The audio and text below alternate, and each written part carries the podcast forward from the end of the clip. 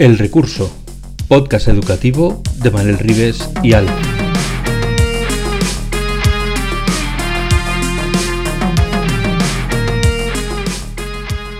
El Recurso es un podcast patrocinado por Golden Mac Edu, Grupo Catwin, tu especialista en soluciones pedagógicas Apple para el sector educativo.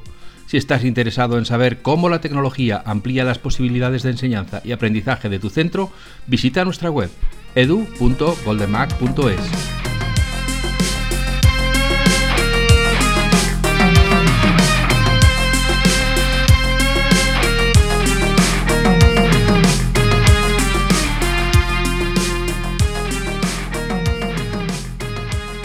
Hola, bienvenidos una vez más al programa de El Recurso, el podcast educativo de Manuel Rives y Alf. Hoy venimos con, bueno, con, la madre de todos los recursos, podríamos decir, que es el iPad. Hoy vamos a hablar del iPad y está con nosotros un, bueno, especialista, experto, persona que, que lo tiene muy trillado. Yo no sé exactamente cómo lo va a decir. Le voy a dejar que se presente él. Por supuesto está también Manel conmigo. Es Óscar Martín Centeno y he visto su presentación y tiene tantos títulos que prefiero que él seleccione los que interesa que se sepan. Entonces, Óscar, bienvenido al recurso. Manel, bienvenido al recurso. Cuéntanos quién eres y por qué vamos a hablar hoy del iPad. Bueno, muchas gracias y es un placer estar en el recurso y poder compartir con, vosotros este ratito para hablar de educación y de tecnología. Yo soy director del Centro de Educación Infantil, Primaria y Secundaria Santo Domingo, en Algete, en Madrid, es un centro público que tiene esas tres etapas educativas, lo que te permite también trabajar con todas y cada una de las etapas de una manera integrada, lo cual para mí es muy interesante. En cuanto a formación, pues soy licenciado en Historia y en Ciencias de la Música, eh, máster en Liderazgo y, llevo pues bueno, varios años al, al frente de este proyecto, donde he tenido la suerte de poder hacer una buena renovación del centro educativo utilizando la tecnología. La base de la tecnología que utilizamos es precisamente el iPad. Tenemos iPad en modelo one-to-one en, las diferentes clases, lo que nos permite además trabajar de una manera integrada en lo que es el desarrollo del proyecto educativo de centro basado en la comunicación y la creación de contenidos y de trabajos interdisciplinares que se realizan con esta herramienta. Caray, y todo de un tirón, además, lo dicho. ¿eh? No lo tenía preparado, o sea, se ha dicho lo primero que le ha venido a la cabeza. Sí, sí, sí, parece que esté leyendo un texto, pero no. Y aparte que la gente, buenos días, buenas tardes, buenas noches, que yo no me he presentado, pero además lo dice como que tenga un texto delante, un teleprompter y lo va leyendo, diciendo, esto ya lo tengo más que manido, bla, bla, bla, bla, bla, bla, bla. Bueno, pero así es Oscar. Y aparte que la gente que lo conocemos, eh, mucho, yo lo hago alguna vez. Entonces cierro los ojos y digo, estoy en un programa de radio. Estaba Oscar hablando en un programa de radio. y, ahora es verdad, ahora sí que estamos. Y ahora, ahora sí, pero bueno, también has trabajado en radio. Hace tiempo, hace mucho tiempo sí que hice algunas, algunas cosillas en radio, documentales, cositas de, ese tipo, ¿no? Pero sí, estoy hablando de hace 15 años, una cosa así, hace, ya, hace ya tiempo. Pero la, voz te la has guardado desde entonces, ¿eh?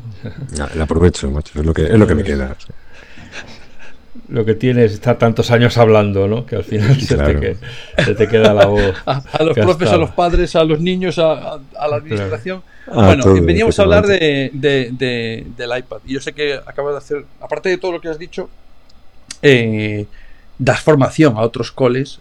Hemos compartido alguna, eh, algunas batallas, eh, trabajando en algún cole que recibe formación sobre iPad. Pero a mí me interesa que me digas. Mm, porque el iPad es la madre de las preguntas. Claro, para nosotros está muy relacionado con el proyecto educativo de centro. Fíjate que yo es una cuestión que siempre suelo comentar cuando alguien me dice, mira, estoy pensando en un plan de digitalización, no tengo muy claro qué quiero comprar. Y digo, claro, es que ese es el primer problema. O sea, tú no tienes que pensar en qué quieres comprar, tienes que pensar en cuál es tu proyecto educativo de centro y en base a las necesidades que tengas, obviamente va a haber herramientas mejores y peores para cada cuestión. Y todas las herramientas tienen su ventaja. ¿eh? Ninguna herramienta va a ser superior a otra, pero sí es cierto que las herramientas pueden ser más o menos acordes al proyecto educativo que tengas en tu centro, en tu centro docente. En nuestro caso concreto era un proyecto basado en la comunicación transmedia. los estudiantes tenían que realizar contenido. Nosotros no tenemos libro de texto, funcionamos siempre con, con la creación que hacen los propios estudiantes lo que implica que son ellos quienes tienen que crear, tienen que crear vídeos, tienen que crear artículos digitales, tienen que hacer podcasts y todas estas cuestiones son muy sencillas de realizar utilizando un iPad, sobre todo porque todas las herramientas te vienen de serie, las tienes ahí y puedes utilizar el iPad desde el primer momento en que lo sacas para poder empezar a trabajar con ellos en todas las dinámicas que tienes planificadas. Y para mí esa fue la clave, o sea, esa fue la idea de, empezar con iPad. Yo que, que, para todos los que nos escuchan ya saben que soy el outsider, soy la persona que no está metida en el ajo. A mí, para mí hay una contradicción en los términos aquí, o sea, centro público y iPad. No se supone que es lo de los ricos y que el centro público no tiene recursos y que eso es imposible porque esto es carísimo. Sabes que es de ricos tener libros de texto. Eso sí que es de ricos. has, metido el dedo en la llaga, ¿eh? Sí, fíjate, es que es una cuestión, es, muy típica esta pregunta y es, eh, y es normal también, porque al final tú coges, empiezas a comparar las diferentes tablets que tienes en el mercado, incluso con ordenadores. Dices, bueno, el, iPad un poco más caro es. Evidentemente, si vas a características concretas, el precio es más caro, porque sigue siendo más caro, pero es verdad que tampoco hay una diferencia excesivamente elevada. El problema es las cuestiones que tienes que, tener adicionales, ¿no? Cuando tienes cualquier otra, otra tablet, dices, bueno, pero a lo mejor le tengo que poner luego un micrófono, a lo mejor la cámara pues, me va a dar algún problema y tengo que colocarle una cámara externa. O sea, hay determinadas cuestiones que van a facilitarte o no. Pero es cierto que es un poco más caro. Entonces es una cuestión que tienes que plantearte. En nuestro caso concreto, eh, por eso hacía lo de la broma de los libros, fue relativamente sencillo porque es verdad que al no tener, al quitar los libros de texto, el ahorro económico que tienes para el centro educativo es enorme. Y ahora hay que tener en cuenta que es verdad que ya se ha hecho como más popular el tema de las becas de libros, eh, los préstamos de libros ¿no? que se hacen en los centros educativos. Pero antiguamente pensad que había gente que tenía libros en infantil. Y los libros en infantil pues eran de 150 al año.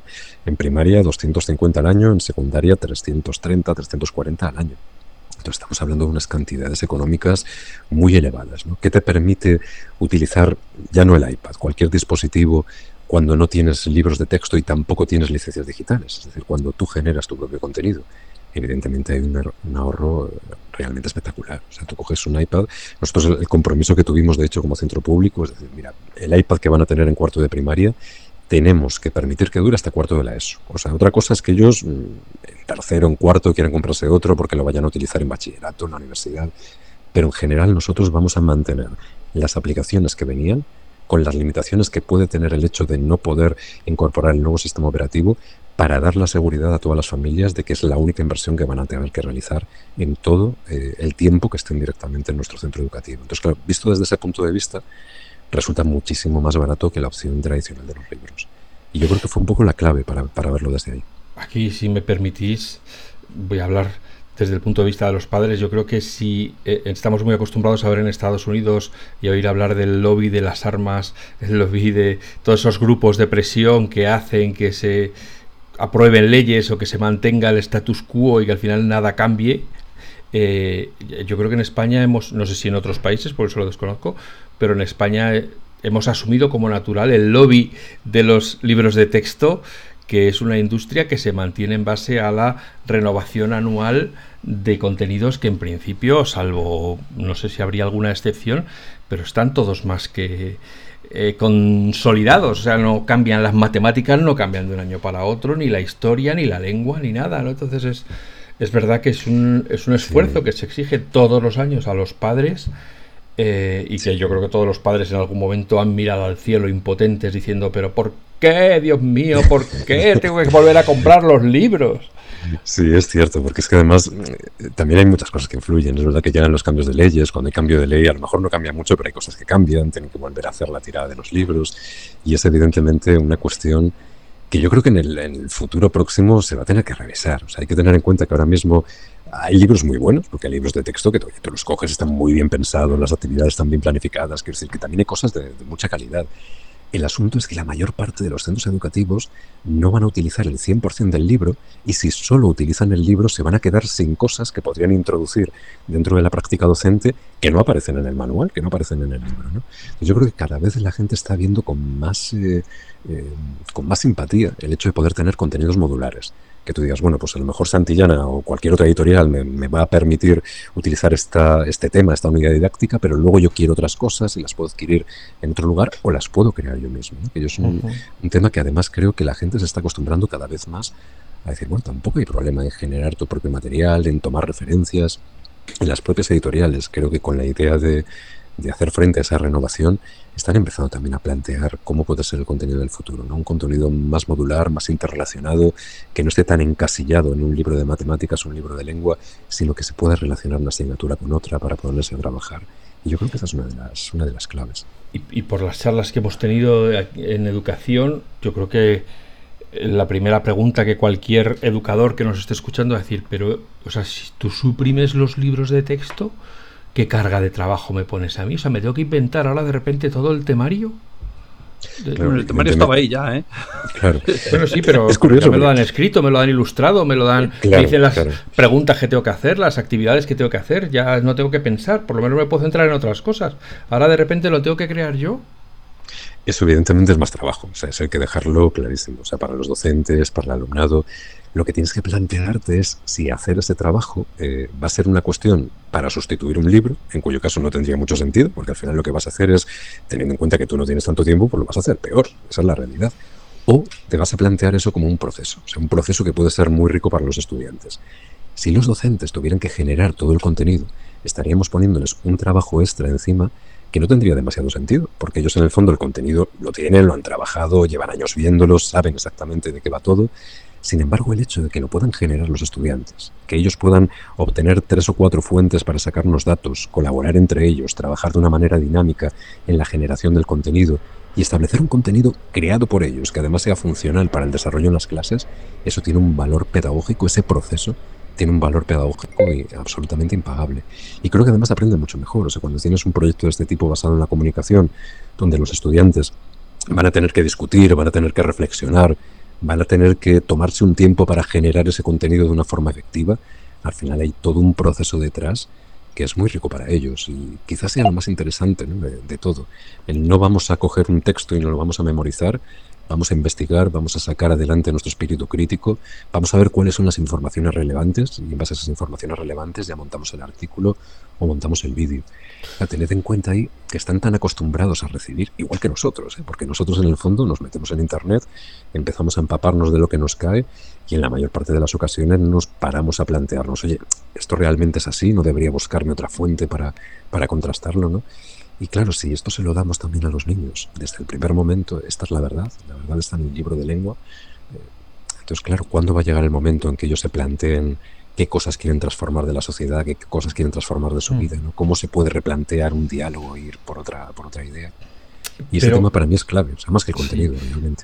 Voy a hacer la última pregunta y ya dejo, pues, pues esta vez soy yo el que está acaparando las preguntas, luego ya dejo a Manel que coja el carrete, pero porque claro, aunque esto es como es la vida, como tú acabas de decir, o sea, en la vida uno se tiene que plantear que se cree y que no, y en la empresa no te dan un manual y decir, ahora explícame esto, no, no, te lo tienes que crear tú, cuando llega un proyecto lo tienes que hacer tú, etcétera, o sea, que en realidad sería como prepararles mejor para lo que va cuando ya no estén en la escuela, eh, pero cuando uno llega, lo voy a llamar así, con un proyecto tan radical, de cambiar, vamos a olvidarnos de los libros de tinta, ah, ya llega aquí el hippie, eh, ahí necesariamente tiene que haber profesores que no entran en esa horma, que dicen, pues no, pues ya solo me faltaba eso, pues yo paso de eso. Eso es del diablo. no, eso no pasa nunca. no ocurre nunca. No, en este universo no. yo creo que, haces cuando, cuando, lo, cuando lo ves en la práctica, porque eso evidentemente te pasa, o sea, llega la gente y dice, vamos a ver si yo no tengo aquí mi, mi libro por de PTT por donde tiro. El asunto es que realmente no es tan complicado como la gente piensa. Me refiero, lo comentaba antes Manel, ¿no? El contenido está ahí. O sea, el contenido tú lo tienes en la ley, eh, vas a tener el contenido por todas partes, en internet, en libros, es decir, que tampoco es tan difícil acceder al contenido a día de hoy. O sea, no estamos hablando hace 20 años, que a lo mejor la película era muy diferente. ¿Eso qué significa? Que generar eh, ese mapa mental inicial, ese esbozo de por dónde van a ir los tiros en esta unidad o en este proyecto globalizado, realmente es más el cambio de chip que lo complejo que es. Por lo siguiente, si los docentes, lo que comentaba antes, lo tuvieran que hacer todo ellos, estaríamos hablando de otra cosa. Pero si el docente da las claves, hace las preguntas adecuadas, va guiando en todo el proceso al alumnado, y es el alumnado el que va concretando los datos en ese diálogo que mantiene con el docente, no resulta tan complicado hacerlo. Y de hecho la experiencia que tenemos es que de la misma forma que te puedes encontrar resistencias cuando viene algún docente que no está acostumbrado a este tipo de trabajo, una vez que entra en la dinámica, la frase más, más típica es, ah, pues tampoco era para tanto. Y realmente no es para tanto. Yo creo que es más, el miedo que tenemos, el miedo de, decir, ostras, que me quitan el libro de texto y ¿dónde está mi manual? Bueno, en, tu caso, Oscar, además, eh, bueno, yo creo que es un caso que habría que estudiar en tu cole, concretamente siendo un cole público. El tuyo y el de José María Ruiz, que algún día hablaremos también con él, pero en, en tu caso yo creo que una de las claves es que el líder, o sea, usted, señoría, eh, lo tiene muy claro. Y cuando tienes un líder que lo tiene claro, es mucho más fácil que los demás vayamos ayudando y, remando en la misma dirección. Cuando no está claro el proyecto, es cuando la gente se siente muy perdida. Esto lo acabo de explicar muy bien. Es decir, Ay, pues al final no es para tanto. Y yo creo que la clave está en que alguien te acompaña. Cuando lo tienes que hacer tú solo, vas un poco perdido. Yo le hice este viaje, siempre dije, siempre digo que hice este, esta travesía por el desierto yo solo hace un montón de años y cuando lo haces solo es como, Buah, ¿dónde me apoyo? ¿A mm. quién pregunto? esto es duro, porque claro, vas un poco a ensayo y error, que es una forma espectacular de aprender, pero también es muy dura. Te das unos cuantos peñazos. Pero cuando vas con alguien, en tu caso, tú que tienes un bagaje pedagógico, metodológico, tecnológico muy alto, pues la gente se agarra a tu asa y dice, vale, venga, me dejo, me dejo llevar. Y yo creo que esta es una de las claves que habría que decir a los profes. Bueno, no, hagas el viaje tú solo. Si eres capaz de hacerlo tú solo, campeón, para adelante. Pero si no, ayúdate de alguien porque ese viaje al final vas a decir, anda, pues eh, hice la travesía del desierto, pero el que iba conmigo llevaba agua, llevaba una mantita para la noche, eh, llevaba un GPS y no fue tan duro. Eh, claro, se pasa calor, pero lo haces mucho mejor. Sí, ahí y eso yo creo que es la... la clave.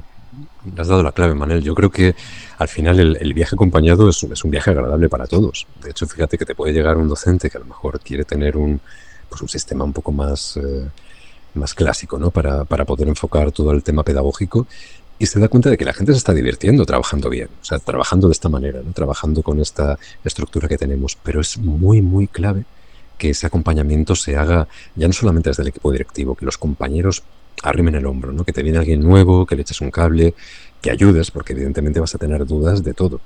Vas a tener dudas de cómo empiezas, de cómo van los procesos en la programación, cómo tienes todo el trabajo con las apps, o sea, que son muchas cosas y es un cambio importante. Y para poderlo hacer lo que necesitas, para mí la clave está en dos cosas. Primero, ese acompañamiento que decías. Y segundo, una frase que a mí me encanta decir es de, tú no te preocupes que los niños ya lo saben hacer. O sea, tú no te preocupes. Me refiero que cuando, cuando te vengan con un vídeo, lo importante no es que tú les expliques cómo tienen que hacer el vídeo o cómo tienen que hacer una presentación. Lo importante es que cuando te presenten ese producto que han generado ellos, tú como profesor, imagínate, de, física y química, puedas analizar que eso sea correcto y que el mensaje se comunique de una forma efectiva, para que otros alumnos lo puedan llegar a utilizar. Entonces, la clave para un docente es esa, que tú aprendas a utilizar mejor o peor la aplicación, no te diría que es irrelevante, pero no tiene tanta importancia como lo otro. Me refiero que al final los estudiantes trastean muchísimo, al final se hacen con una aplicación en nada. O sea, llega cualquier alumno nuevo, al mes lo tienes perfectamente funcionando con todas las aplicaciones que te vienen en el iPad y sacando adelante proyectos con una calidad apabullante. ¿Dónde está la clave? ¿Qué es lo que más le cuesta a ellos? Seleccionar la información adecuada, contrastar las fuentes, sacar adelante un mensaje claro explicando el contenido. Esa es la clave. Y esa sí que es un trabajo docente es el trabajo docente irrenunciable. O sea, que tú no quieres hacer un vídeo, no lo hagas. Ahora, cuando te venga el vídeo, tú tienes que analizar, igual que si analizaras una redacción, un trabajo que ha presentado un alumno en papel, exactamente igual, porque el proceso es, es realmente el mismo. Bueno, eh, nos estamos yendo a CRV y esto ya. No, espera un momento, un momento, un momento. pero... que, que, esto es, bien, bien. para mí es, es, es, es, un primero. Esto es la primera vez que lo escucho. Entonces, todos los que hemos estudiado sabemos que los últimos temas del currículum, los últimos temas del libro, son los temas basura, son los que nunca se estudian porque no da tiempo. En mi caso, por ejemplo, la Constitución española. Eso es una cosa que está, la democracia, por así decirlo. Eh, la literatura del siglo XX, sí, sí. Pues los últimos temas son para el año que viene. Eso ya lo explicará. Bueno, en, matemáticas es muy fácil de saberlo porque a todos los niños se les manda a comprar una escuadra de un cartón y una cosa media, media, media rueda que nadie sabe para qué sirve. y transportador de ángulos. claro, transportador de ángulos dicen aquí me falta la otra mitad de la rueda y me quedo, acaba el curso y no sé para qué sirve. Sí, sí, sí. Bueno, porque completa las formas de, las reglas. Permite aprovechar mejor el espacio. Bueno, oye, pero yo te iba a preguntar, cuando pasas a un currículum digital, o digitalizado, eh, también pasa eso, o sea, los problemas siguen siendo los mismos pero con otro collar. Llega a los últimos temas y dice, pues es que esto nos hemos divertido mucho, lo hemos pasado muy bien, hemos aprendido mucho, pero la primera parte del curso ahora ya vienen las prisas y esto hay que darlo porque hay que darlo y miraros este vídeo, este vídeo, este vídeo y, ya está, y, y entra en el examen. A ver, el tema con, con, el contenido es que es mucho. O sea, la realidad es esa. O sea, el 11 sobre todo teníamos un contenido pues bastante elevado que ahora se ha ido reduciendo en, en LOE y demás. La única ventaja que puedes tener, porque es verdad que la situación es la misma, porque el contenido es lo mismo, lo des con libro, lo des con iPad, lo des con lo que tú quieras, es el hecho de que tú puedes secuenciar el contenido según lo que te viene bien a ti en el, en el aula. Me refiero que tú no tienes que coger el libro que empieza en el tema 1 y acaba con el tema 20 y los últimos tres se te quedan sin dar por lo que comentabas, porque en la temporalización que tienes ya no llegas. En este caso concreto, al hacer tú mismo el diseño de cómo vas a repartir el contenido, sí que puedes seleccionar y puedes ver cuáles son las cosas más relevantes para tus alumnos y las que menos. Y eso es una cuestión que pasa sobre todo en primaria, donde te das cuenta de que eh, vemos cursos donde un alumno de cuarto de primaria que está dando los vertebrados, en ese mismo momento, si tú estás con un libro de texto, en ese mismo momento, en tercero de primaria, se están dando los vertebrados. Y en quinto de primaria se están dando los vertebrados. Y en sexto de primaria se están dando los vertebrados. Lo único que hacen es ampliar un poquito el contenido, pero el tema suele ser el, suele ser el mismo. Esto que nos lleva a pensar que si tú eres capaz de gestionar ese contenido de una manera un poco diferente, no te digo que un año no revises los vertebrados, te digo que tú puedes coger el mapa mental que montaste en tercero de primaria y ampliar ese mapa mental. De manera que ellos recuerdan lo que hicieron en el curso pasado y son capaces de ampliar con esa base constructivista de decir, bueno, yo partí de aquí, llegué hasta aquí y ahora lo puedo seguir ampliando para desarrollar el contenido.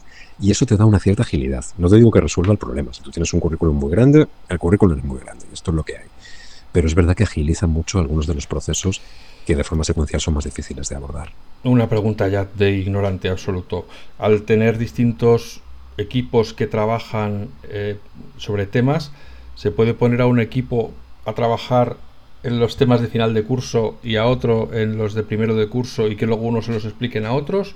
¿O esos ya mm, vamos a no jugarnos la, la ruleta rusa? En nuestro caso concreto, todos lo ven todo. O sea, eso también es la, decisión personal que tomamos. ¿no? Ellos arrancan trabajando en gran grupo sobre un mapa mental, haciendo las investigaciones, los diálogos con el docente, recibiendo también información por parte de, dicho docente. Y luego donde sí se dividen es en la parte de creación. Entonces tienes, eh, imagínate que tienes un mapa mental, ese mapa mental tiene cuatro ramas y de las cuatro ramas una se va a convertir en artículo, dos se van a convertir en vídeo y la cuarta va a ser un programa de radio. Entonces ahí sí que se secciona el contenido, pero luego en la presentación vuelven a estar todos juntos, se realiza la presentación completa, que a modo de recuerdo, por decirlo así, eh, vuelve a acceder al contenido, al contenido completo. Siguiente sesión, cambian de medio. Es un poco la, idea. Pero sí, abordamos todo, o sea, siempre dan todos todo. Bueno, mm, mm, esto, todo este preámbulo para hablar del iPad es un preámbulo, pero sí que es un preámbulo necesario para entender por qué se toman ciertas decisiones tecnológicas. Creo yo, en mi, opinión. Em, cuando decides que tienes ese, ese proyecto educativo, cuando tienes esa... Yo, al final creo que es una visión filosófica de cómo enfrentarse al aprender. Em, a ti, en tu caso personal, ¿qué te ha llevado desde ese planteamiento a decidir por qué cojo este dispositivo? ¿Qué ha pasado en el medio para que digas, este planteamiento me lleva a la decisión de este es el mejor dispositivo? Yo creo que fue el planteamiento de comunicación. O sea, para mí, una de las ventajas fundamentales que podía tener con, con el iPad como dispositivo es, en primer lugar, esas aplicaciones que necesitaba tenerlas ya. Tenerlas y que además eran aplicaciones de, mucha calidad y muy intuitivas de, utilizar. Tener en cuenta que en la pública tienes alumnos eh, de todos los niveles, tienes alumnos de todas las condiciones. Eh, eh, económicas y sociales, tienes mucho alumnado también con necesidades específicas de apoyo educativo y el hecho de tener una herramienta que sea intuitiva, que sea sencilla, que tenga muchas funciones de accesibilidad, facilitaba mucho ese primer acercamiento. Y luego, por otro lado, de cara a la propia, la propia, el propio trabajo que íbamos a hacer de desarrollo del proyecto, el hecho de poder empezar a compartir información de una manera rápida a través de AirDrop, eh, tener una presentación, poderla pasar a vídeo desde Keynote, pasarla a iMovie, en iMovie editarla, hacer un clip y meterle los subtítulos. Todo ese, ese mundo que está alrededor de las aplicaciones de Apple hacía en primer lugar que fueran muy compatibles entre ellas, es decir, que no estuvieras trabajando con aplicaciones de terceros que no siempre van a ser compatibles dentro del trabajo común, y por otro lado que tienen un rendimiento y una calidad en el desarrollo del proyecto interesante. Pensad que cuando los estudiantes están generando contenido, una de las cuestiones básicas que parece menor pero no lo es, es que ellos se sientan orgullosos del contenido que crean. Entonces, que cuando tienes una calidad buena, cuando ese vídeo es llamativo, es interesante, ellos se van a sentir también realizados en el desarrollo de, ese contenido. Y eso el iPad me lo facilitaba mucho. O sea, aparte de, la preferencia personal que pudiera tener no por un dispositivo, a un nivel pedagógico para mí era clave. Em, te voy a negar la mayor de una de las primeras cosas que has dicho y luego te voy a dar la razón que es otra cosa que has dicho. Voy a empezar por negarte la mayor. Cuando has dicho que son más caros. Bueno, eh, si alguien coge por ahí y, compara, eh, yo siempre digo que si comparas con el truño de Carrefour, digamos, si el Carrefour, eh, acabado en L, no es la tienda Carrefour, es otra tienda, verás que el, producto es de una calidad muy inferior. claro, comparado con ese producto. Pero cuando te vas, por ejemplo, a los Chromebooks que están poniendo ahora mismo aquí en Galicia, no es que sean más caros, es que son un 20 o un 30% más baratos. Que es mucho dinero en esas cantidades. Así que por eso te lo niego. De, evidentemente es más caro que algunos, pero más barato que otros. Sí, estoy de acuerdo contigo en el tema de las características. hay que mirar muy bien qué tiene cada cosa y luego ya plantearse el precio. Exactamente. Porque además, te pregunto, ¿tú no crees que después de todos estos años, porque le seguimos llamando nuevas tecnologías, que nunca quita lo de nuevas, madre mía, es que no lo sacamos encima de la etiqueta, eh, seguimos tratando la tecnología, sobre todo a nivel escolar, con unos pliegos de condiciones que se basan puramente en un hardware visto de la forma más antigua que es tantos hercios, tanto de refresco, tantos puertos. Mm, ¿Tú no crees que eso habría que cambiarlo a otra forma de acercarse? Totalmente, totalmente. Yo creo que además es que resulta totalmente anacrónico lo que estabas comentando. estamos utilizando una serie de parámetros que se venían utilizando hace 15 años para ver cuál es el rendimiento de un procesador o cuál es el rendimiento. Para qué, primero, ¿para qué quieres ese rendimiento? Segundo, ¿para qué quieres la capacidad? ¿Para qué quieres la pantalla? O sea, ¿cuáles son las cosas que para ti son relevantes como docente? Porque en muchas ocasiones te vas a encontrar con que la conectividad sea más, más interesante o no. ¿Qué tipo de conectividad quieres? ¿Tú quieres una conectividad a la red? Eh, hay una cosa llamada ley de protección de datos que también está de por medio. ¿Quieres una, una comunicación punto a punto entre los diferentes dispositivos? O sea, hay determinadas cuestiones que es que mm, uno no las puede llegar a plantear si no es en base a la autonomía de los centros. Es que no queda otra opción. has dado la clave, ¿eh? lo hemos hablado algunas veces, el tema de la autonomía de centros, que van pasando las leyes, vamos aumentando años de, antigüedad en el cuerpo y seguimos viendo como la autonomía de los centros no aumenta, y no creo que decrece en algunas cosas. Mm. Em, creo que esa es una de las claves que en tu caso además mm, yo estaría cogiendo tu Twitter tu perfil de LinkedIn, tu creo que o tu Instagram, le voy a preguntar a Oscar cómo es posible que haya podido introducir esos dispositivos en una administración que es claramente anti esos dispositivos. No lo digo por la tuya de Madrid, que también, sino a nivel nacional es como eh, la administración es como un gran hater eh, en este sentido. tenemos la suerte de que está aquí y lo puede responder en directo. Exactamente. podido pero bueno, que, que, habrá un montón de preguntas, porque claro, es la pregunta, pero esa pregunta lleva otra pregunta, otra pregunta, otra pregunta, que esto ya, la han, ya nos han sableado a ti y a mí un montón. ¿Y cómo es? ¿Y cómo es? Y es, es un, un diálogo interminable. Bueno, pero para el que eh, nos esté escuchando que haya pensado siempre que es imposible, que porque no tiene dinero, porque su centro no tiene dinero, ¿qué tipo de planteamiento haces para que, vamos a decir, cuele el que te dejen comprar un dispositivo mm, de una marca de lujo asequible en vez de un dispositivo de pues eso de, de diario de uso diario Fíjate, conectando además con lo que comentaba, con lo que comentaba Manel antes. Yo creo que la realidad con, esta cuestión es que obviamente tú sí que tienes esa autonomía para poderte gastar tu propio presupuesto. Otra cosa es que cuando recibas presupuesto pueda venir condicionado o no a unas máquinas concretas. Aquí yo creo que lo que hay es sobre todo muchísimo desconocimiento. O sea, cuando estamos hablando de que un, eh, un dispositivo de cualquier otra marca puede resultar pues, más barato de entrada, pues, pues a lo mejor sí puede resultar más barato de entrada, ¿no? Puedes mirar las características, como decíamos antes, y las cosas dejan de estar tan claras. Pero claro, tú cógete cualquiera de esos dispositivos con esa bajada no tan clara de precio y la primera cuestión es cuánto tiempo me va a durar este dispositivo. Porque yo en mi centro tengo iPads 1. O sea, tengo iPads 1 que están funcionando.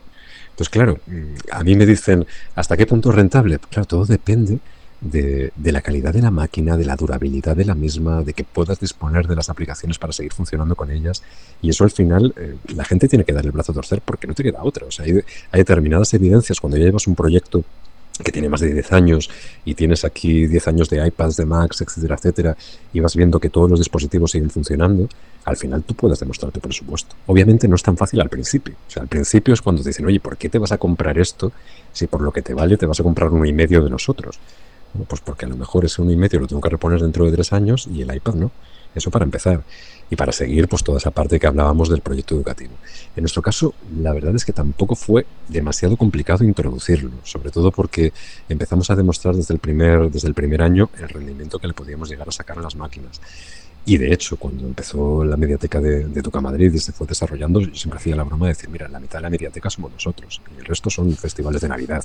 Entonces, claro, cuando tienes esa, esa cantidad de creación de los estudiantes, pues al final vas dando evidencias, ¿no? Pero es cierto que de entrada te toca darlas, porque esa desconfianza sigue ahí. ¿no?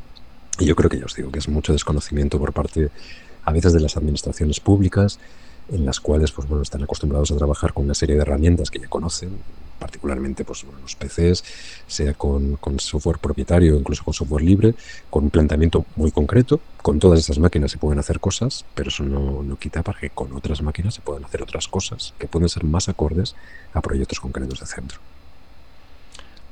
ya está. Y ya podemos terminar el tema de los centros porque has dicho Muchas gracias y hasta luego. no, no, eh, es que lo has explicado fantásticamente. Yo creo que esa es una es la clave, la autonomía y la y de centros, pero también la autonomía desde, desde la creación de un proyecto concreto, porque si no es como, bueno, como yo soy autónomo voy a hacer lo que me peta. Pues no, es, tener un proyecto claro y, y, que, y que la gente entre a trabajar en ese proyecto, que al, final es, es, lo complicado, ¿no? De, de, que esto aguante en el tiempo, además. Eh, es, es, complicado. A ver, deja, yo es que estoy intentando todavía imaginarme esos primeros, ese momento de la toma de posesión en el que coges el micrófono, das dos, dos golpecitos, tum, tum, tum, y dices, voy a cambiar el modelo de formación. Me imagino el silencio diciendo, pero ¿qué ha dicho este? ¿A quién nos han mandado aquí? ¿Este terrorista? ¿Este, este anarquista? Este, ¿Pero qué vamos a hacer? ¿No? Entonces, eh, ¿cómo se lo explicas? Porque, como decía antes, habrá unos que dijeron, oh, sí, por fin. Y habrá otros que dirían, no, no, no, perdona. O sea, yo aquí vengo a lo que vengo, me han contratado para lo que me han contratado. Entonces me imagino que de ese tipo de resistencias, no solo en la administración, sino dentro de tu propia casa, has tenido que encontrar muchas. ¿Cómo le explicas a alguien que lleva a lo mejor 20 años en su posición? Mm, a lo mejor vas a tener que dejar de hacer lo que estabas haciendo y lo vamos a empezar a hacer de otra manera. Sí, hay veces que puede ser, que puede ser complicado, eso no lo, no lo niego, pero es verdad que es un ser complicado al principio. O sea, vuelvo sobre la idea que, os comentaba de entrada, que ese no es para tantos que real. O sea, me refiero que tampoco eh, tienes una transformación tan, tan absolutamente radical cuando la gente lo piensa, ¿no? Porque comentas todo esto, dices, bueno, es un centro que no tiene libros, que los estudiantes generan su contenido, uh, y claro, la, la pregunta es, ¿de vez en cuando hay clases normales? Digo, sí, pues que para nosotros esa es la normalidad, o sea, la normalidad es que un profesor pueda explicar, pueda seguir el contenido, entonces si te viene de, del otro modelo, y te viene de un modelo donde él tiene un libro encima de la mesa y explica el contenido, la única diferencia que se va a encontrar el primer día es que los niños no van a poder seguir el libro con él. Pero si él se ha querido llevar su libro de casa y seguirlo como guía para poder realizar la explicación, lo puede hacer ahora. Mientras él está explicando, los niños van a ir sacándole un mapa mental y van a estar preparados para cuando el docente diga poneros a crear y se empiece a crear los vídeos, los, las presentaciones y tal. Me refiero que, por, poner un ejemplo básico, ¿no? nosotros el primer día del, curso, el primer día de septiembre, eh, tenemos el primer claustro y todos los docentes de mi centro lo llaman el claustro del pánico básicamente porque todos los nuevos que llegan ven ese proyecto, empiezan a arañar la mesa y claro, se preguntan por lo que tú estás preguntando antes, ¿no? ¿Por qué yo? O sea, ¿por qué he tenido que caer yo aquí? Y luego cuando pasa esa sensación de, agobio total, de perdido tierra, esto es totalmente diferente de lo que conozco, y encima la gente que, me tengo, que tengo a mi alrededor sonríen como si la cosa les molara, ¿no? Entonces llega un momento en el que dices, ¿qué está ah, pasando He, pisado, he pisado el psiquiátrico y nadie me había avisado, ¿no? y nadie me ha avisado de esto, ¿no? Y una vez que pasa eso, ellos mismos se dan cuenta de que ese cambio no es tan radical como parece. O sea, que se pueden hacer cosas bonitas sin agobiarte. Que te va a llevar más trabajo de entrada, que vas a tener que irte formando poco a poco, pues evidentemente sí, eso tampoco hay que negarlo. Pero que te vas a dar cuenta de que en unos meses vas a tener perfectamente la capacidad de poder gestionar todo ese proceso de trabajo bien, desde luego. Y la parte buena es que si los estudiantes están acostumbrados, al docente se lo pone fácil. Porque realmente si el docente sabe lo que se puede hacer, no que sepa hacerlo, sino lo que se puede hacer, de hacerlo ya se encargan los estudiantes. Y de hecho muchas veces eh, la típica duda que tiene todo el mundo de, bueno, pues que se van a poner a trabajar y van a saber más que yo. Pues claro, más que tú y más que yo y más que cualquiera, porque los estudiantes van a trastear con el dispositivo el triple que tú y yo porque tienen más tiempo. Así de simple. Ahora, lo importante no es que tú les enseñes a utilizar un Keynote o que les enseñes a utilizar iMovie. Eso es irrelevante. Lo importante es que tú les enseñes y trabajen contigo matemáticas, lengua, física y química, latín, lo que toque. Porque si en algún momento se te acerca un alumno, que ese es otro de los miedos que tienen, y te pregunta, oye, profe, ¿y esto cómo se hacía? Tu respuesta ha de ser, búscate la vida, investiga. Porque así es como vas a aprender. Y cuando ya empiezan a entender que esto es así, o sea, que su parte de la materia es la parte de siempre, porque el contenido, como comentabas al principio, no cambia tanto, o sea, realmente el contenido ya está ahí y ese contenido lo dominas y lo dominas muy bien, lo que tienes que hacer es ese cambio de chip, que es un cambio metodológico. Y ese cambio te puede llevar más o menos tiempo, va a depender, por supuesto, eh, de cómo seas, de lo flexible que sea la persona que viene al centro educativo, de lo que quieran empaparse de la innovación o no, pero es un cambio que no se produce de una forma tan radical, o sea que suele ser una evolución bastante natural. Y, de hecho luego lo echarían de menos. De hecho, tenemos eh, docentes ¿no? que se han ido a otros centros y que, que, tenemos muy buena relación además con ellos, ¿no? cuando, sobre todo interinos que no pueden repetir. Y, claro, luego les llamas, oye, ¿qué tal te va la vida? Y tal. Y dice, bueno, pues aquí estoy, en el pasado otra vez. Pues claro, no te iba a decir yo que me iba a ir a una nube y me iba a poner idealista y te iba a decir que seguramente era con lo que ellos soñaban que iban a hacer con los alumnos cuando empezaron a, estudiar, cuando que ellos iban a ser, que no iban a repetir el patrón de sus profesores, sino que ellos iban a ser dialogantes, comprensivos, que iban a hacer actividades, tal, no sé qué, que luego poco a poco el sistema les ha ido te come, efectivamente. Erosionando y les ha ido dejando todos en la, con la misma forma de huevo para decir, toma, aquí tienes otro profesor huevo, que va a hacer lo mismo que todos los huevos profesores, huevones profesores que ha habido antes. Si es que el riesgo fundamental que tenemos es la inercia, porque claro, tienes la inercia de cómo te han enseñado a ti. Y es que por mucho que tú quieras hacerlo de otra manera, esa inercia la llevas en el ADN. O sea, te estudiaron contigo así en el colegio, en el instituto, en la universidad, en todas partes, están dando clase de es, es lógico, ¿no? Eh, hay un profe de Sevilla que se llama Rafael Porlán que lo explicaba. tú vas a repetir el patrón que has visto al otro lado de la mesa. Tú has estado 17 años a un lado de la mesa y ahora cuando te pongas al otro lado, pues vas a hacer justamente lo que has visto durante 17 años, porque tampoco se nos enseña muy bien a, a, a, dar clase, no es dar clase, a, ni tampoco es enseñar, a que ellos aprendan de otra manera. No nos han enseñado muy bien. Y no parece tampoco, tengo la sensación de que la administración pública esté muy interesada en eso, porque todos los movimientos que estaba viendo es de libro digital, de, de uniformidad, de, de, es mucho más fácil comparar. Eh, a todos los coles, a todos los centros, a todos los profes, si la variable siempre es la misma. Cuando empiezas a cambiar de variables, el dispositivo que utiliza, las posibilidades que puede hacer diferentes, eh, la metodología que utiliza, entonces, uy, ya no soy capaz de comparar quién lo hace mejor, quién lo hace peor, qué tengo que cambiar, porque son demasiadas variables. Y es que educar, eh, alguien decía hace mucho tiempo que es una ciencia, pero también es un arte. Y el arte no se puede valorar exactamente igual que las matemáticas. 2 más 2 en, en base 10, 2 más 2 siempre es 4 ya digo base 10 porque alguno me dirá, ay no, que si vas en, 0 y 1 no puedes. Bueno, pues en base 10, 2 más 2 siempre son 4. Pero el arte no. El arte. Pero aquí por, ponernos, por ponernos bíblicos, por sus obras les conoceréis, ¿no? Al final resulta que el que eduque bien, pues se verán los resultados al final en su centro. El que repita... yo, no sé qué dirá. Oscar, además tienen, eh, lo dirá ahora, porque lo hemos hablado alguna vez evidentemente, cuanto más cerca estás de esa espada de Damocles de la EBAU, más complicado se vuelve todo, porque vuelve a haber solo una única variable, que es pasas el examen o no lo pasas. Y eso es complicado.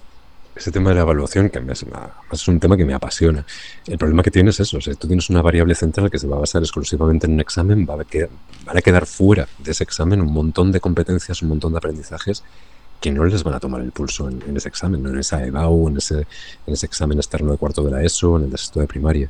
Y esa es una cuestión que, que es triste, porque si tú quieres propiciar la innovación, pero luego pones una prueba así, al final vas a coartar la, la innovación. Parte interesante del tema, que cuando te llega un examen tradicional, curiosamente, a un examen tradicional no responden mal, al contrario, o sea, suelen sacar unos resultados académicos bastante buenos. Lo único que tienen que haber hecho en su, en su historia escolar es haber hecho algún examen de vez en cuando para saber qué es, es para saber que ahí tienen que volcar la información de una manera secuencial, etcétera, etcétera. Pero no es tan complicado para ellos. De hecho, nos ha pasado con alumnado que había salido en cuarto de la ESO, que iba a hacer bachillerato, y yo recuerdo que el primer año, pues, pues más preocupado, diciendo a ver cómo se adaptan a, tener un libro encima de la mesa, un profesor que explica, el tomar apuntes, ¿no? ese tipo de cuestiones. Y, claro, yo estaba llamando y me decían, no, Oscar, si, si, no te preocupes, si van, van bien, o sea, que funcionan muy bien. Hacen, hacen unas cosas raras, digo, cosas raras, digo, no, ahí al margen de los libros, hacen unos dibujitos raros y tal. Y yo decía, bueno, ¿eso, qué será? ¿no? Hasta que me enseñaron un libro y lo que ponían en, el margen de los libros eran mapas mentales. Entonces lo que hacían era, claro, pues antes utilizaba internet, utilizaba una explicación y me sacaba el mapa mental, ahora cojo un libro de texto y me hago un mapa mental. ¿no? ¿Qué ocurre? Que es una estructura de pensamiento que ya tienen incorporado y eso es lo bueno. Y luego te pones con un libro de texto, pues al final es una fuente más. Igual que puede ser internet, igual que puede ser un libro en una biblioteca, etcétera, etcétera. Es la parte bonita, yo creo.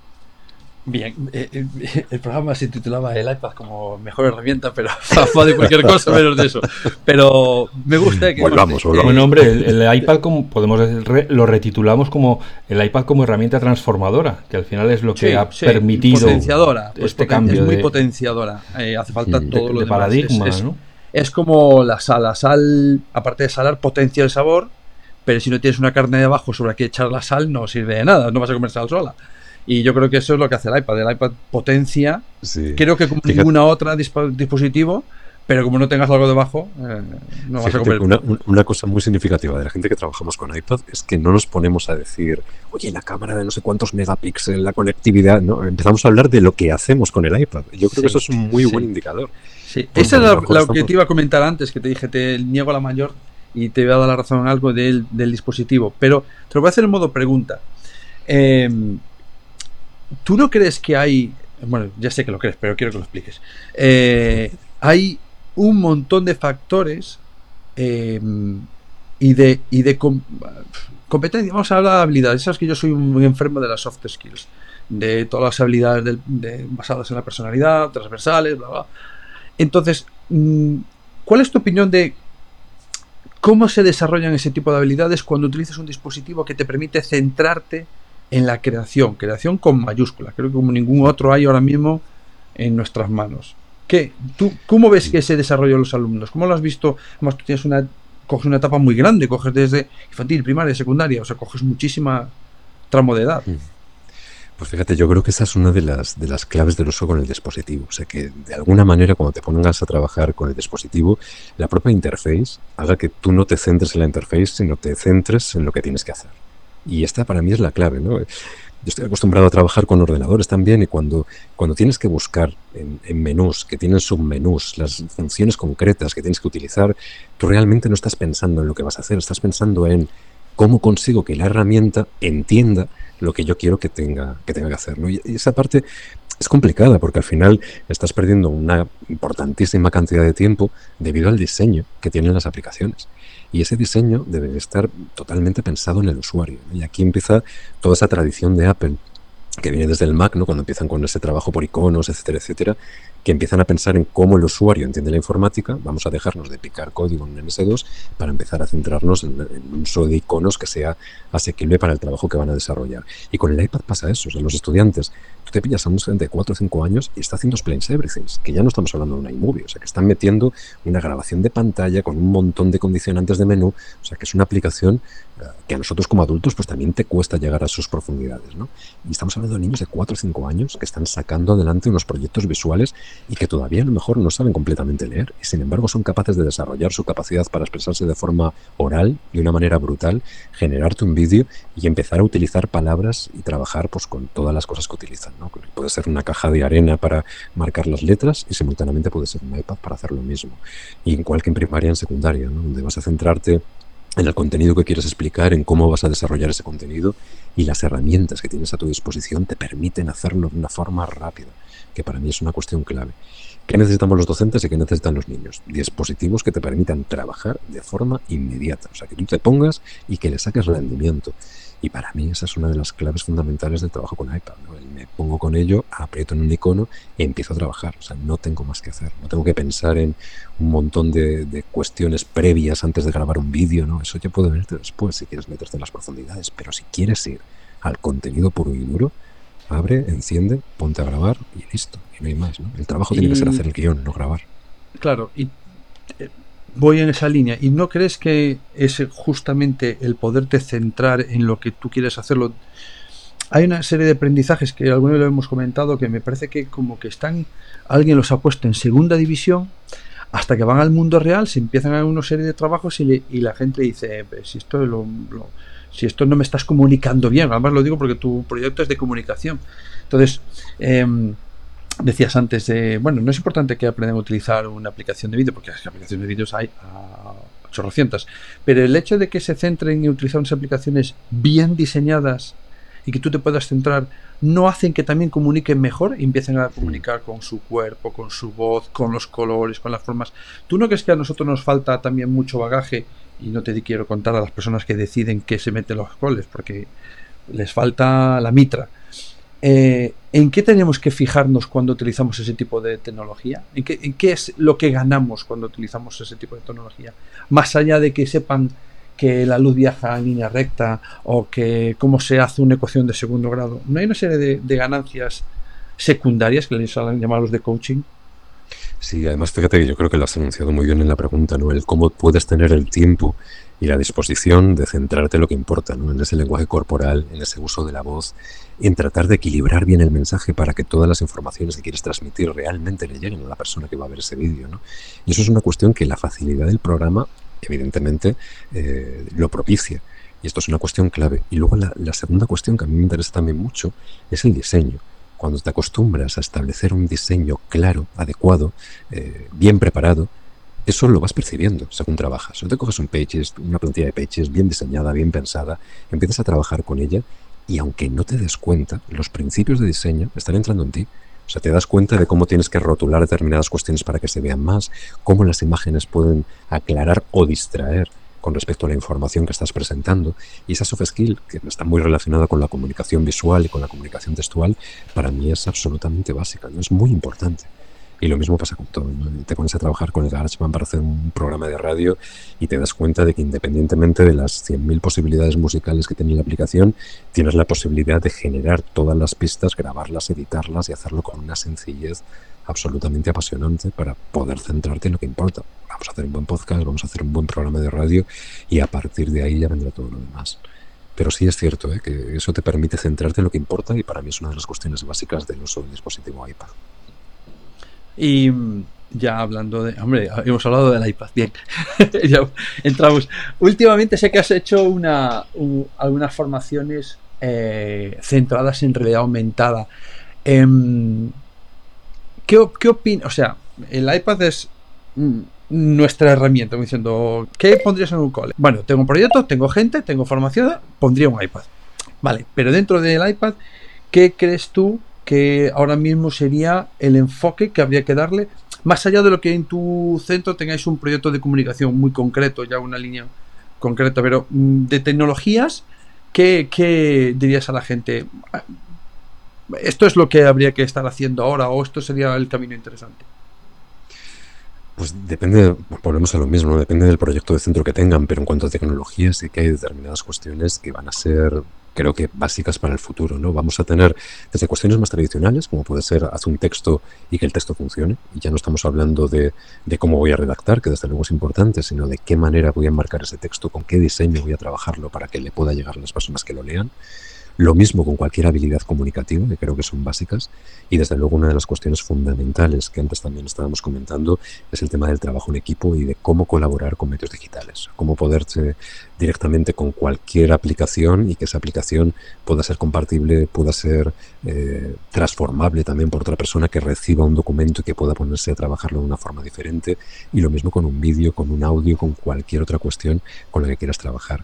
Yo creo que para mí, si tuviera que pensar en qué vamos a necesitar en el futuro, vamos a necesitar muchísimo trabajo en equipo. Por lo tanto, hay una cuestión que tiene que ser trabajada de forma digital con los iPads, o sea que tú te puedes poner con documentos en colaborativo, trabajar con ellos de forma eficiente y sacar adelante los proyectos, vas a tener que compartir documentos de todo tipo, documentos transmedia, vas a tener que manejar además diferentes lenguajes dentro de un mismo documento, por lo tanto si vas a hacer un periódico digital, olvídate de texto y fotos, es texto, fotos, vídeo, audio, todo integrado dentro del mismo mecanismo. Y así con todo. Y luego hay cosas apasionantes. A mí ya sabéis que lo de la realidad aumentada me tiene absolutamente apasionado que creo que, sí que abren unos nuevos caminos en la educación impresionantes, más que la realidad virtual, de hecho. Me gusta mucho más la realidad aumentada que la realidad virtual. Em, ya sabes que coincidimos tú y yo al 99,9999%. Y el 0,1 es porque uno está en Madrid y otro está en Galicia, si no sería el 100%. que quería hablar un poco de las aplicaciones. O sea, ya hemos hablado de que las aplicaciones gratuitas que incluye Apple, digamos que dejan el iPad equipado para las cosas eh, básicas de, comunicación, que es el iMovie, GarageBand, el Pages como procesador de texto, Numbers como hoja de cálculo, em, Keynote como presentaciones. ¿Qué otras aplicaciones están en el, en el decálogo de cuando entra alguien, dices, y además necesitas esta, esta y esta? Cuéntanos un poco qué, ¿Qué pues otras ayudas utilizáis? La aplicación que más utilizamos, con, diferencia, es quizá la menos llamativa, pero para mí la más importante, que es iThoughts, la aplicación para hacer mapas mentales. Es una aplicación que fue muy conocida en su momento de lanzamiento, que luego acabó siendo relegada por un montón de aplicaciones más de mapas mentales, y a día de hoy, que yo soy muy fan de los mapas mentales, para mí sigue siendo la más potente de todas. Y además te permite el comprarla una vez y, no tener que estar pagando mensualmente como otras aplicaciones. ¿Cómo se escribe? iThoughts, I-T-H-O. como y pensamientos. Eso es, eso es. y lo que te permite sobre todo es trabajar con muchísima rapidez con los mapas mentales, capacidad de exportación brutal a, lo que tú quieras, eh, posible utilizar iconos, imágenes, eh, insertar, enlazar unos mapas mentales con otros. Eh, entonces para mí es una herramienta que para nosotros es clave, es la más importante de todas yo creo que esa, esa, no, es de, Apple, efectivamente, es de Tokagi Works, una cosa así. Además es un, programador y su mujer que se dedicaron a hacerla y, se mantienen con esa aplicación y vamos, que tienen para tiempo porque además la van actualizando constantemente, o sea que la mantienen muy, muy al día. Y luego para mí también hay una aplicación muy potente que utilizamos mucho que es Explain Everything, que te permite grabación de pantalla, pero con muchas posibilidades adicionales de grabación de pistas, de edición, de introducción de diferentes. Explain, everything. Explain Everything, que además tiene versión cole y tiene versión individual. y, ¿no? y lo que haces es, incluso puedes meter elementos eh, como páginas web, PDFs, otros documentos que tú puedes marcar en tiempo, en tiempo real y explicar. Incluso creo que tiene para introducir fórmulas. ¿Verdad? tiene para introducir formulación matemática, lo de la página web que me encanta. O sea, tú metes una página web, empiezas a explicar la página web, estás grabándolo todo. Con, marcación, eh, con marcación. ella. Puedes tenerla metida en una esquina de tu pantalla, en la otra tener anotaciones y ir simultaneando diferentes posibilidades. Yo creo que serían quizá las dos aplicaciones eh, no propias de Apple, no las que te vienen, que más utilizamos. O sea, más el iThoughts. El iThoughts para mí, ya os digo, como todo arranca con un mapa mental, para nosotros es quizá la aplicación clave para, funcionar. Y de las de Apple clásicas que utilizas, em, ¿qué medio de comunicación, qué medio utilizas más para que los niños se expresen? ¿Y qué aplicación es? ¿O qué conjunto? Porque a lo mejor es un proceso de varias aplicaciones. Sí, normalmente suele ser un proceso. el, ejemplo más claro es Keynote con iMovie. siempre trabajan eh, con Keynote de una manera bastante eh, bastante amplia para hacer presentaciones, para prepararlas, para generar documentos también con, con iMovie y, y, eso suele derivar también en vídeos que son al final trabajados con, con iMovie, con lo cual esa conexión entre el Keynote y iMovie es como muy clara. Lo mismo te pasa también con GarageBand. Hay veces que generas un audio y luego ese audio quieres acompañarlo de una serie de imágenes, te llevas el audio directamente a iMovie y desde ahí lo editas y lo vas trabajando. Y Clips es una aplicación que utilizamos también muchísimo. O sea, nos sirve sobre todo, empezamos a utilizarla mucho en el trabajo con idiomas y luego ya lo utilizamos prácticamente para todo. Cualquier explicación inmediata, rápida, utiliza un clips y, sacas adelante el proceso de trabajo de una forma muy efectiva. Cualquiera de ellas para nosotros es bastante, bastante útil. Y luego dentro de las aplicaciones de Mac utilizamos Logic Pro, que lo utilizamos mucho para edición de audio profesional y para, y para música. Final Cut y Apple Motion. Quizá Apple Motion sea una de las que más utilizamos para todo lo que es composición de, de vídeo y luego ya lo arrastramos a Final Cut para hacer la edición final con ella. Pero eso ya es parte de profe. Si me dices que tienes los chavales de segundo de la ESO como Final Cut y Motion, me muero. Empezar, que sí, sí, empezamos a hacerlo en segundo de la ESO. De hecho, fíjate que el proyecto que vamos a, Londres cuando Apple Distinguished School estaba montado en Apple Motion. O sea que todo esto es que no lo hemos dicho, Alfonso. No lo hemos dicho porque em, tampoco, lo, tampoco es una cosa que, que él No lo ha dicho él, que es el que tenía el encargado de tirarse las flores. No, no lo hemos dicho, tampoco lo he dicho él. Iba a decir que es Mm, ahí donde lo ves, que bueno, eh, salió en los vídeos del BBVA, entonces ya le tienes que llamar señor a partir de ese día. y estas cosas, ¿no? Porque ya está en una liga, tú, estás, tú estás en tercera división y ya está jugando a la Champions, pero, ¿sabes? La liga ya de arriba. Pero sin embargo, es súper humilde, entonces no va diciendo, no, no, yo soy el único cole público español que es Apple Distinguished School. Y te aseguro que es muy difícil serlo, no es Mm, si me compras tantos equipos, te hago, te hago distinguir. No, la medalla. aquello, aquello fue tela, o sea, nos tiramos ahí año y medio, vamos, de, sudar cinta, ¿no? Para, para, sacarlo. Yo siempre hago la, la, broma de esto es como pasar dos FQM seguidas, una tras otra, y aún así parece que te van a dar más, ¿no? Pero sí, sí. Pero es una, me interesa mucho esto porque la gente mm, y profes se van, creo que hemos entrado en una vorágine de mm, ponernos cuantos más ambasados y y especial y no sé qué tengamos, eh, mejor. Hay gente que lo hace y lo hace bien, no, no estoy criticando al que lo haga, ¿eh? porque hay gente que dices, y algunos lo conocemos, pues, que más que me quito sombrero. Estoy pensando, tengo dos caras en la cabeza ahora mismo y es como, claro que tienes que hacer eso, porque además eres muy bueno haciendo eso. Pero hay como una vorágine de voy a ver si saco, voy a decir Certify 1, Certify 2, Certify 3, no, soy Google. Bueno, iba a decir algo, no, me lo callo. Y, soy cuarto Dan, sí, ya soy cuarto Dan de esto. Sí, ya cinturón negro y ya no puedo, no tengo tantos danes ya. Pero sí que creo, y tú nos dirás ahora, que las evaluaciones eh, para ser un Distinguished School, ¿en qué dirección van?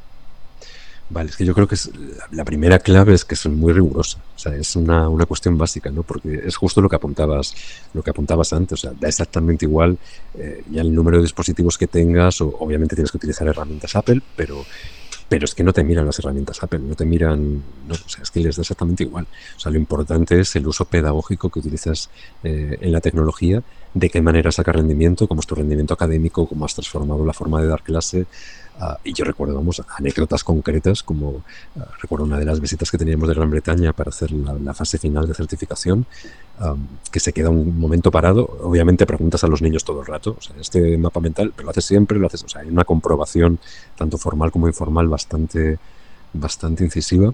Pero recuerdo una vez que estaban en un pasillo, en un, puff de colores que teníamos ahí en mitad del pasillo, y me mira y me dice, eh, me tienes que explicar por qué este puff está aquí. Si me dices que quedas bonito, está suspendido. Me encanta. Así, entonces tienes que explicar pedagógicamente por qué ese puff tiene que estar ahí. Hasta ese nivel llega el, panorama. ¿no? vamos, yo recuerdo que ese día aluciné. bueno, dime que tenías una explicación. Es que, no, era que quedaba bonito o que, o que estaba en otro sitio y lo habíais puesto ahí momentáneamente. Y, era, verdad que salían a grabar, que se sentaban ahí. Y de hecho, luego pasó por el pasillo y lo vio y ya me miró como diciendo, que era verdad lo que me contabas, ¿no? Pero es cierto que son determinadas cuestiones que te hacen plantearte, ¿no? Que hay determinadas certificaciones que son más, más light o que les puede interesar quizá más a la empresa que al centro educativo, ¿no? El, coger y decir, bueno, pues tengo no sé cuántos eh, colegios certificados en, lo que sea, y, Apple simplemente pues por el número de, centros que tiene está claro que, les da igual el número, que lo que quieren es calidad. Y ese tema es verdad que te lo hace sudar, pero luego una vez que lo tienes y que, lo reconoces, ah, pues es interesante. ¿Interesante por qué? Pues es solamente lo que es el, nombramiento, porque luego vas a tener iPad gratis. No, te dan una placa muy bonita, la colocas en tu fachada, tienes un pequeño cuadro y, hasta ahí. O sea, a partir de ahí formas parte de una comunidad que sí que puedes hablar con otros centros, pero no tienes ningún tipo de, de ventaja económica, que es una cuestión que no deja de darles credibilidad que esa es la realidad. Es como, bueno, tú estás aquí porque realmente crees en esto. Si no creyeras en esto, te meterías en cualquiera de las otras mil empresas que posiblemente sí que puedan hacer cualquier otro tipo de aportación, sea de una forma o de otra, para el desarrollo de las aulas. ¿no? Aquí es certificar que tienes un grado de rendimiento con el uso de esta tecnología. Punto. Rendimiento pedagógico, además, claro, bien. o sea, no es... Eh, centrarme en cuántos vídeos hago, ni cuántos keynotes hago, ni cuántas, sino de qué forma, ¿no? o, cómo, O, cómo implica el alumnado o qué le aporta al alumnado. Em, me gustaría ver eso en la administración, aunque sea duro. eh, sí, se ríe, pero sabe que es verdad. Claro, claro. los, los, baremos no tienen nada que ver con. Nos piden burocracia a reventar. Que yo siempre digo, por Dios, todos los, todos los directores a la vez ponerles el resultado y el análisis del Madrid-Liverpool en el medio de lo que mandéis. Seguro que no lo den. Porque yo creo que van tantos papeles que los propios inspectores son incapaces de leer todo eso. O sea, es, es inhumano para ellos también leerlo. Hay que concretar, o sea, los documentos de centro, todo ese tipo de cuestiones. Y ahora mismo que tenemos una tecnología que nos permite automatizar muchos procesos, yo creo que hay que tirar también un poco de ello. Pero es verdad, o sea, tú miras la mesa de cualquier director, vosotros que me estáis viendo lo podéis ver. O sea, yo tengo aquí eh, hojas subrayadas por todas partes con todo tipo. Esto, esto ha llegado hoy. Entonces, bueno, pues, pues te lo tienes que leer, tienes que revisar, tienes que tomar medidas. Obviamente, creo que, que, todas las administraciones públicas en general, o sea, es una cuestión que a lo mejor en educación lo vemos como más lacerante porque realmente trabajamos con, con la palabra, con la explicación todo el tiempo, ¿no? Pero creo que la administración pública en general, y también a veces pienso que la propia administración de las empresas, tendría que ser más razonable, más humana y sobre todo más funcional. O sea, fijaros que estoy hablando de funcionalidad, de operatividad. O sea, vamos a conseguir que todo funcione mejor y para funcionar mejor dejémonos de perder el tiempo. O sea, dejémonos de perder el tiempo con cosas que no importan, vamos a lo que importan y reunamos evidencias de cuestiones que sí que importan de verdad, ¿no? Lo que estabas comentando antes. Pues enséñame la calidad de esos vídeos, enséñame si este niño sabe hablar o no sabe hablar, si desarrolla un proyecto de investigación con espíritu crítico y lo hace de verdad, y, cuando llegue el momento de que se lance al mundo laboral va a partir la pana o no, ¿no? Pues eso es lo que nos interesa, que, que, la gente sea capaz de transformarse, de ser mejores seres humanos y que, y que sean capaces de centrarse en lo que importa, ¿no? Y eso no lo vas a hacer por entregar una PGA de 200 páginas. Al contrario, vas a estar perdiendo el tiempo 200 páginas. Céntrate en las 80 que importan, mete lo que es fundamental ahí, haz una buena planificación y a partir de ahí céntrate en tus niños y en tus niñas todo lo que puedas. Hemos hablado de muchas cosas. Eh, el iPad posiblemente lo que menos, pero mm, hay una pregunta que era... No, no, pero me, ha gustado, ¿eh? porque aunque la idea es del iPad, eh, a lo mejor ya, ya, sabes que yo también soy muy bicho verde como tú, pero a lo mejor si yo sí veo por qué el iPad está ahí y por qué tiene una, es una pieza esencial, pero eh, me gustaría tener la decimoquinta parte de lo que tienes tú para explicar a la administración, porque sé que lo argumentas muy bien, para que una vez que has empezado dure tanto tiempo sin que alguien te diga, ah, pero eso también lo hago con esto otro que te lo doy yo. Vale, una de las claves aquí con esto es que hay muchas de las cosas que simplemente no se pueden hacer. O sea, que no, no, lo puedes hacer con otro dispositivo. O sea, estoy pensando, por ejemplo, en realidad aumentada. O sea, realidad aumentada, vamos, ya puedes hacer lo que tú quieras, que si quieres hacer una realidad aumentada buena o tienes un dispositivo de esa calidad, es imposible que, que puedas al menos sentirlo como se siente la realidad aumentada de verdad. O sea, que tú te puedas meter en un espacio que has generado en realidad aumentada, pasear y tener la sensación de que estás metido dentro. O sea, eso ahora mismo te lo da un iPad y yo no conozco ninguna otra herramienta que te lo pueda llegar a dar. A ese nivel no hay. A ese nivel no. Y luego, aparte de eso, hay determinadas cuestiones que están relacionadas con todo esto que, que, hablamos antes. O sea, tú puedes hacer un vídeo con otro dispositivo. Pues sí, puedes hacer un vídeo. ¿Cuánto te va a llevar a hacer el vídeo y cuánto te va a llevar el trabajo del contenido que has hecho en ese vídeo? Porque si yo ahora mismo me cojo una herramienta y me cojo otra, y cada uno de los niños con cada una de las herramientas en igualdad de condiciones tiene que hacer un vídeo, hay un niño que va a perder mucho tiempo con el dispositivo y hay otro niño que se va a centrar en el contenido. Y esa es la realidad a día de hoy. Estamos viendo menús para todo que, a día de hoy siguen siendo absolutamente incomprensibles. O sea, coges una aplicación de Audi, por ejemplo, ah, incluso aplicaciones muy conocidas, como puede ser la Audacity, ¿no? Y tienes ahí directamente tu menú de la Audacity. Pues tienes que aprender a usarlo. Sin embargo, con GarageBand no tienes que aprender. O sea, tú entras, aprietas los botones y ya te está funcionando. Y lo mismo con todo. O sea, con cualquiera de las aplicaciones que vayas a utilizar, ah, te vas a encontrar con esos, con esos menús tremendos, ¿no? Que eso es normal que te lo encuentres en un Final Cut, en un Premiere, en un... Pues evidentemente sí, porque hay un montón de funciones profesionales que van a requerir un empleo de tiempo en el dispositivo brutal. Pero si tú quieres enterarte en la pedagogía, o sea, un iPad es una maravilla para poder ir directamente a lo que te interesa. Voy al contenido, voy a la creación, voy al trabajo real que tengo que hacer con mis estudiantes. Y para mí es la clave fundamental. Entonces, ¿hay diferencia? Obviamente hay. La hay. ¿Todos los niveles del centro están iPadizados? Sí. Lo único que hay una diferencia entre. Esto es en nuestro caso, ¿eh? hay otros centros que sí que meten un iPad uno a uno desde, desde cursos más, más pequeñitos, pero a nosotros nos interesaba particularmente el trabajo cooperativo. Entonces, de tres años a eh, tercero de primaria, tienen un iPad a mesa de cooperativo. Es decir, cada cuatro niños hay un iPad que solo pone el centro. Y a partir de cuarto de primaria ya es cuando cada uno de los niños usa un dispositivo, y ahí a cuarto de la ESO. ¿Se puede hacer de otra manera? Sí, o sea, fórmulas hay muy diferentes. La nuestra no fue por un tema tecnológico, sino por un tema pedagógico. Queríamos que todas las investigaciones fueran en común, que todo el trabajo de creación fuera en común. Entonces, el hecho de poner un dispositivo en el centro de la mesa favorece eso de una manera además muy clara. Y cuando han adquirido ese rol de trabajar en equipo, de colaborar en el uso del iPad, ya directamente se van a ese uso individual, que van a seguir trabajando en equipo, pero van a tener ya una herramienta para hacerlo ellos mismos. ¿Y el iPad se lo llevan a su casa o, se, lo dejan en el centro? ¿Le, ¿Lo dais con una carcasa? ¿Lo dais sin carcasa? ¿Protectora? Pues mira, a partir del cuarto de primaria el iPad es suyo. O sea, ellos han adquirido el iPad, por lo tanto se lo llevan a casa desde luego. Siempre obligatoriamente tienen que venir con una funda, siempre.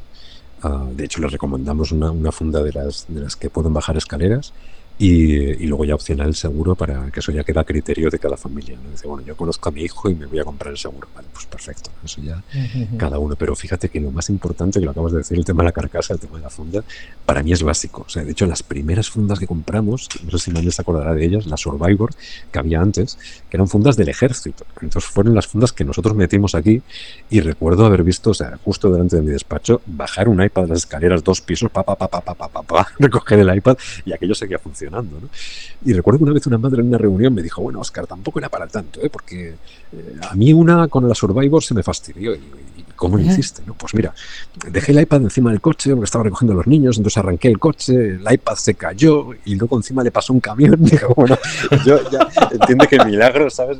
No podemos. Esto se llama Survivor. no, no con la calidad de la funda.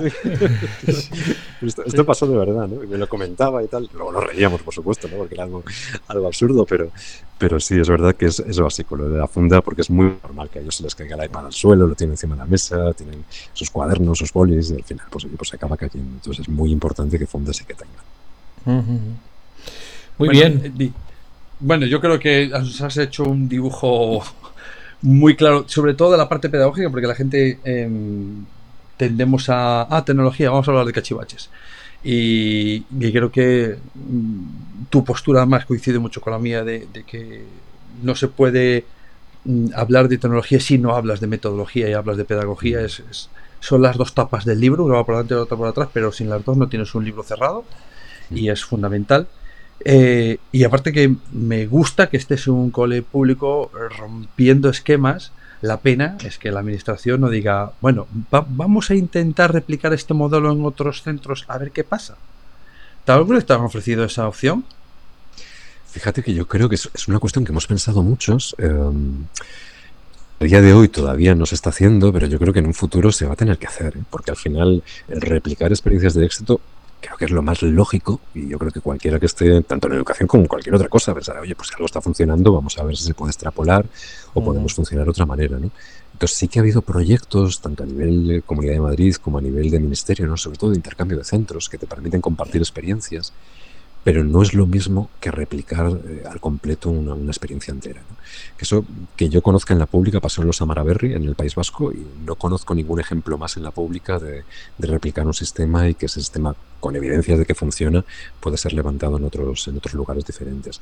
Pero sí, ojalá ocurra. Ahora mismo no está ocurriendo, pero desde luego yo creo que sería una fórmula para dar calidad, ya no solamente con el modelo que tenemos nosotros, con cualquier otro modelo que esté funcionando y que pueda ser replicado en otro centro educativo que tenga las mismas inquietudes o los mismos intereses. Y volvemos al punto de partida, que sería la autonomía de centros, que eso es, la, madre del cordero que dejaría que los profes eh, y los centros creciesen.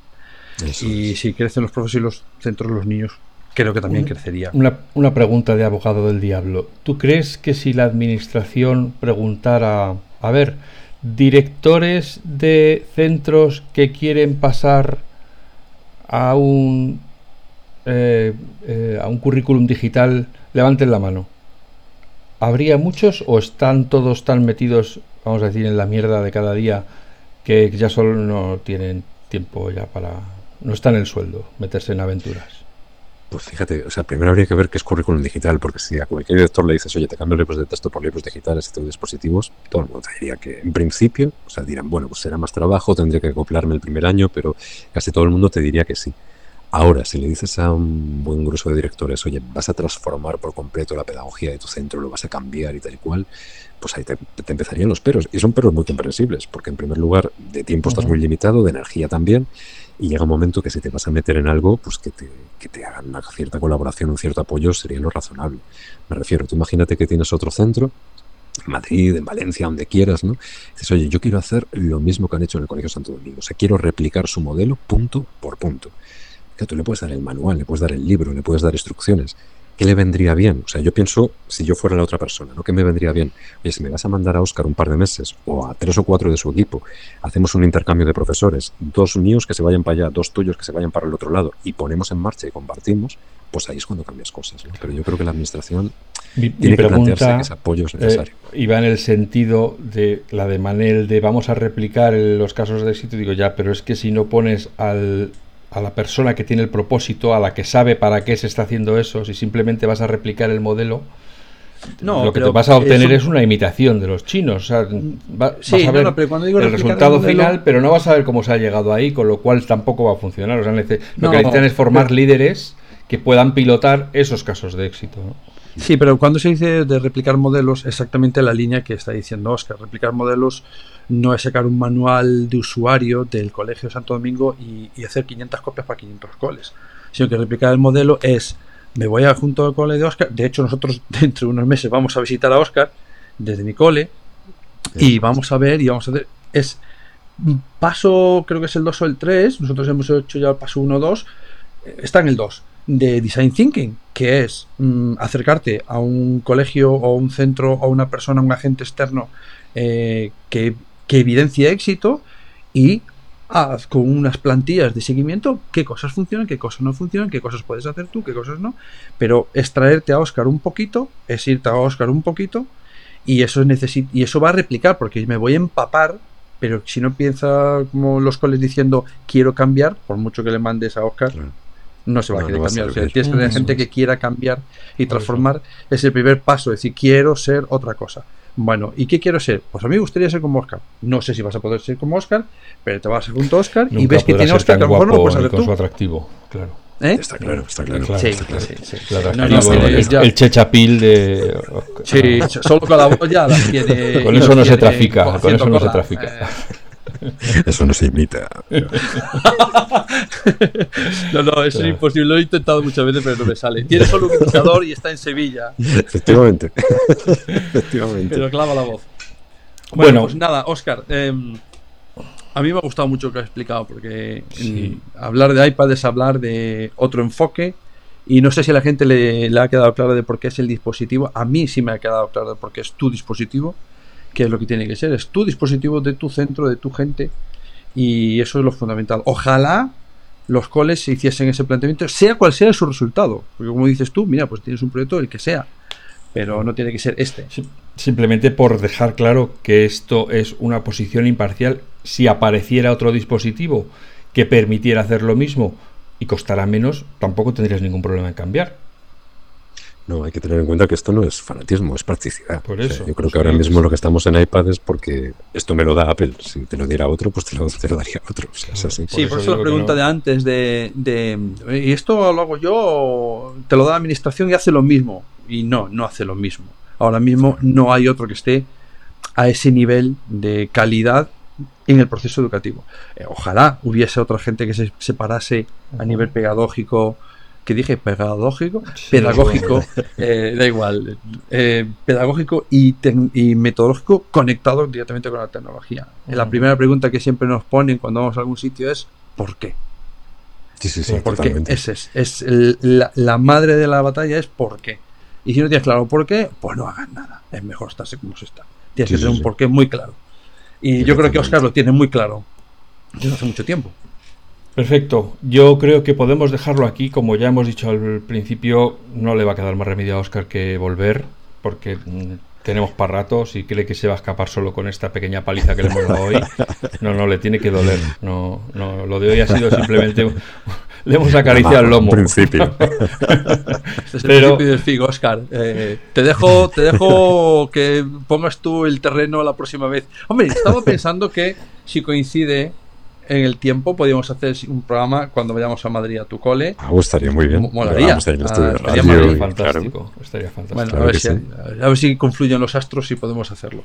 Oscar, un millón de gracias por estar con nosotros. Porque hoy, un placer, de verdad. nuevamente lo voy a recordar, esperamos haber aportado recursos, pero sobre todo yo me voy contento de esta charla porque hemos derribado mitos. Eso de que en la pública no se puede, pues cuando se quiere se puede y, además salen bien las cosas. Así que, recursillistas, muchas gracias por estar al otro lado de los auriculares y de los altavoces y nos escuchamos de nuevo con otro tema muy pronto. Gracias. Hasta luego.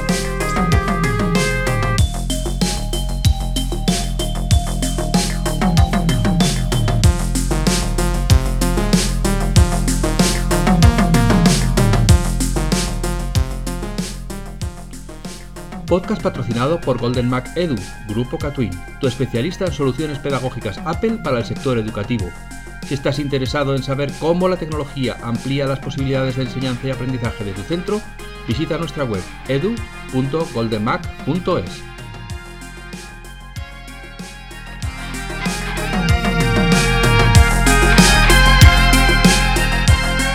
Solo por escuchar el podcast El Recurso Geniali te ofrece un descuento en su plan EduPro del 30% hasta fin de año.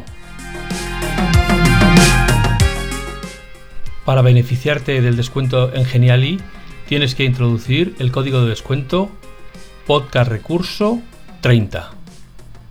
Ya sabes, si quieres beneficiarte de un descuento del 30% en la suscripción de Geniali, solo tienes que introducir el código de descuento Podcast Recurso 30. Todo junto, sin espacios. Que lo disfrutes.